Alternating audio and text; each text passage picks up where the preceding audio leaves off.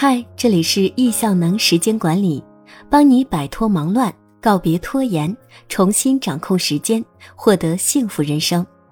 今天要分享的文章：当生活压得我喘不过气时，我想起了这里。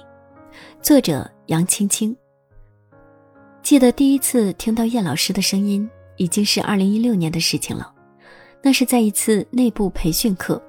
课休时间，我无意中点进了跟你学的 APP，点进了叶老师的一百九十八课程。当时的自己真的觉得很迷茫，职场生活好像一个泥沼吞噬着我，每天都感觉自己与周遭的人格格不入。有人愿意把职业当成一种谋生的手段，过一天算一天，而我却想把职业当成事业，希望能一天一天改变。做得更好，急躁的性格让我没有八面玲珑的人际应对能力，我的努力得不到旁人的认可。在这个五线城市，你不去玩手机，反而拿着书本，都会让人侧目，背后偷偷议论。体制内得过且过的生活，让我窒息又找不到方向。我觉得自己越来越丧，看什么都不顺眼，一地鸡毛的日子越来越烦。听叶老师的第一节课。我感受到了力量，改变不了别人，那就改变自己。当你变得越来越好时，你才能影响周围的人。从此，便开始了我的易效能学习的日子。我开始早起，哪怕不知道起那么早做什么，我也坚持每天五点起床，每天早睡，做计划，安排日程。我开始试着做了大微店。成为一个学习育儿知识、推销儿童书籍、给孩子们讲故事的站长。那段时间，我感觉有无数精力，每天都很充实。一样的日子，却让我有了不一样的感觉。连朋友都说，不知道我哪里来的那么多精力，工作家庭之余还可以去做网上营销。我甚至和上司聊起坚持对我的改变，大方地告诉他自己的心得，对工作。也多了耐心，发现问题，面对并解决，好像也成了不那么厌倦的事情。有一天，我忽然有了一个想法，我要去上线下课。当时要去线下课，其实困难很多。易效能的课大都在上海、广州、北京，而我从来没有一个人出过省，没有时间，费用问题，不知道怎么订房，等等等等。但我总觉得应该去听一次线下课，去亲眼看看叶老师。犹豫来犹豫去，不知不觉中，我就在网上订好了课，订好了来回火车票，挤出了时间，也找到了拼房的人。就这样，我站到了易效能的课堂上，亲眼见到了叶老师，现场听到了他的课程。那时候我才发现，原来自己也是可以做到的。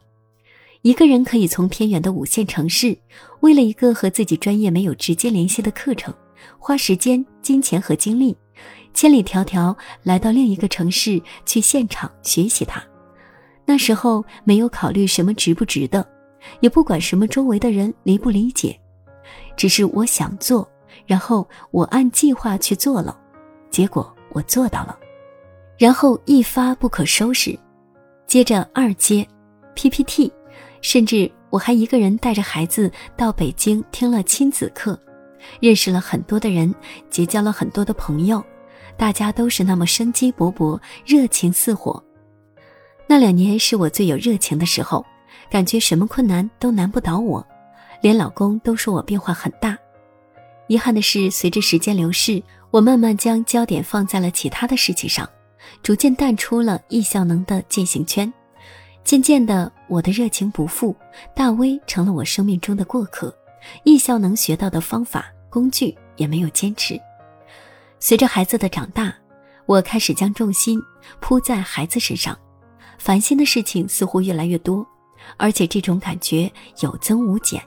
我开始感到焦虑，感觉压得我喘不过气来。